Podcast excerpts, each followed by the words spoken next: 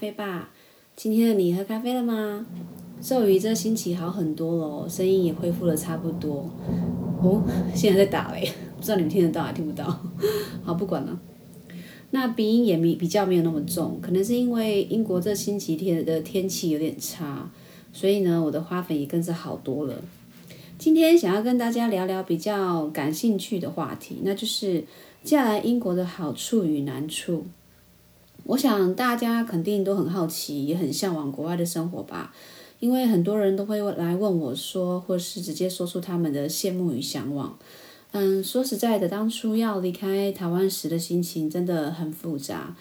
等到真的签证办了下来之后，确定要走的时间时，我几乎每天晚上都处于那个失眠的状态下，每天都在想着说，哦，跟家人之间的牵绊啊，还有朋友间的陪伴，以及工作上的成就，还有我熟悉的生活环境等。那时候已经工作了快十年，所以每天想就也越难过，也越犹豫。好几次我都在那个棉被里面默默的哭泣，不知道自己做的决定是对的还是错的。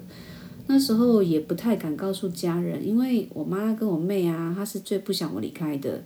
但是又看到自己这家人跟朋友间，就是都在自己的选择下过得幸福又快乐。然后回头看看自己，就觉得说，嗯，怎么只有自己还是孤单单的一个人？啊，远在英国的老公呢，又一直跟我保证说，他会让我每天都过得很开心又很快乐，还叫我不要想太多，上飞机就对了。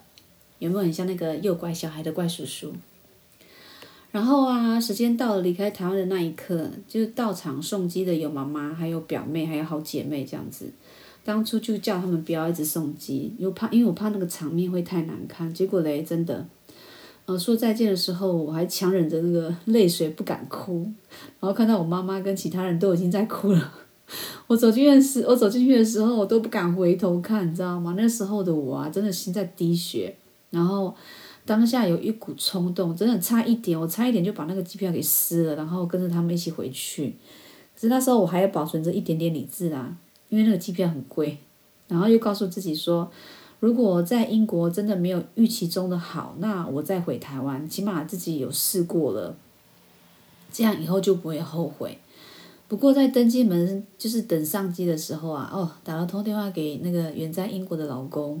边骂他边哭，旁边都旁边的人都在看我，我就觉得很尴尬，可是还是继续哭啦。然后我就跟他说：“都是你害我这么难过。”然后他就在那边安慰我说：“哎呀，保证说他会给我快乐的生活，叫我不要想太多，就是上飞机就对了。”于是再次的诱拐我，感觉真的很像那种大陷阱，有没有？然后转眼间十六年一下就过了，也不知道是怎么过的，太快了。不不过，真正的生活。不可能每天都是快快乐乐、开开心心的。虽然说他保证会让我过得开心，但是我们这几年也是跌跌撞撞的走下来了。只能说，嗯，万事起头难。毕竟你刚到一个国家，你要完全的适应，不是一个很简单的事情。对啊，那接下来我先说好处，这只是针对我个人的看法哦，并并不代表所有的人。嗯，我觉得好处就是有自己的生活空间。啊，婆媳相处问题不大，因为我们不用跟公婆住，所以省了很多的生活小摩擦。而且公公婆婆也不太会干涉我们的生活，完全不用去想太多。再来，他们非常尊重对方，不会因为是长辈就对你有所批评跟指导。我想，光是这一点就让我们，呃，光是这点就让我很多结了婚的朋友们羡慕。因为光是婆媳之间的问题，就会产生很多跟老公之间的感情裂痕杀手。而且我还蛮幸运的，我老公都还蛮挺我的，不会因为是他妈妈的关系就让我退一步。再来，我婆婆也蛮理性的，对我也很好。不过我只能说，跟自己的家人相处都会有摩擦，更何况是婆婆。所以有自己的独立生活空间是很重要的，因为可以避免掉很多不必要的问题。再来就是英文能力加强，因为环境的关系，所以相对的英文能力也会变强。我刚开始我刚开始来的时候啊，英文能力只能说是就是简单的基本绘画，跟老公对话没有问题，但是看电视就会很卡。而我又是一个电视电影迷，所以每天都会看当地的电视，然后强逼自己习惯英国的口音，因为他们英国的口音跟我们之前跟我设想那个英文不太一样，因为台湾都是接受美国的教育比较多嘛，所以就是都会比较接受美国的口音，然后英国口音就觉得呃，怎么跟我想象中的英文不一样？他们不懂我，我也不懂他们，所以就真的差很多，然后所以才会强逼自己习惯。看英国电视，然后那他们电视基本上都没有字幕嘛，所以那时候听力就是这样子练来的。还有加上之前有工作快两年，所以口说能力也是变强。当然了，还有常常跟别人聊天啊，也是很重要的。我之前有认识到几个朋友，就是说来英国好几年，但还是不太会说英文的人。我听到后来我也是吓一跳，怎么会这样子呢？难道他们都不用出门吗？结果后来才知道，说他们是在家看自己原生国的电视，然后又只跟自己国家的人交朋友。出门呢，也是选择去自己国家的商店买东西。也难怪英文一点都没有进步，很可惜，真的有这个环境，居然也不利用，真的是，真的是太可惜了。再来就是可以常常去旅游，比如去英国当地的旅游胜地啊，或者是去邻近的欧洲国家旅游等，旅费都比台湾来的还要便宜很多。因为地理位置很近，所以更方便又划算。像我前几年常常去伦敦玩，因为我老公在伦敦附近的地方工作。那我的朋友们啊，还有家人都很都很羡慕。对他们来说，伦敦是个遥远的地方，但是对于住在英国的我们来说，就只是去个别的县市几天这样。还有西班牙、法国、意大利、希腊，还有瑞士等，还有这些地方，周瑜之前都有去过。真的只要坐一到三个小时的飞机就到了，很很棒，真的。而且啊，英国境内的景色都很棒，随便照都随便很美，真的。尤其是乡村，我很喜欢英国的乡村。再来还有就是在英国倒垃圾是非常非常的方便，一个家庭呢几乎都会有四个不同颜色的垃圾桶，然后每个星期固定收不同颜色的垃圾桶，只要在前天晚上把垃圾桶放在家门口就好，你完全不用理它。你也不用说在旁边等，隔天早上就会有人来收，你下班回家的时候再收进来就好，是不是很方便？这也是我最喜欢的一点哦。大致上这几点就是我觉得将来英国的好处，其实还有很多啊，只是我一时间想不起来。对，那接下来呢，我要讲难处在哪？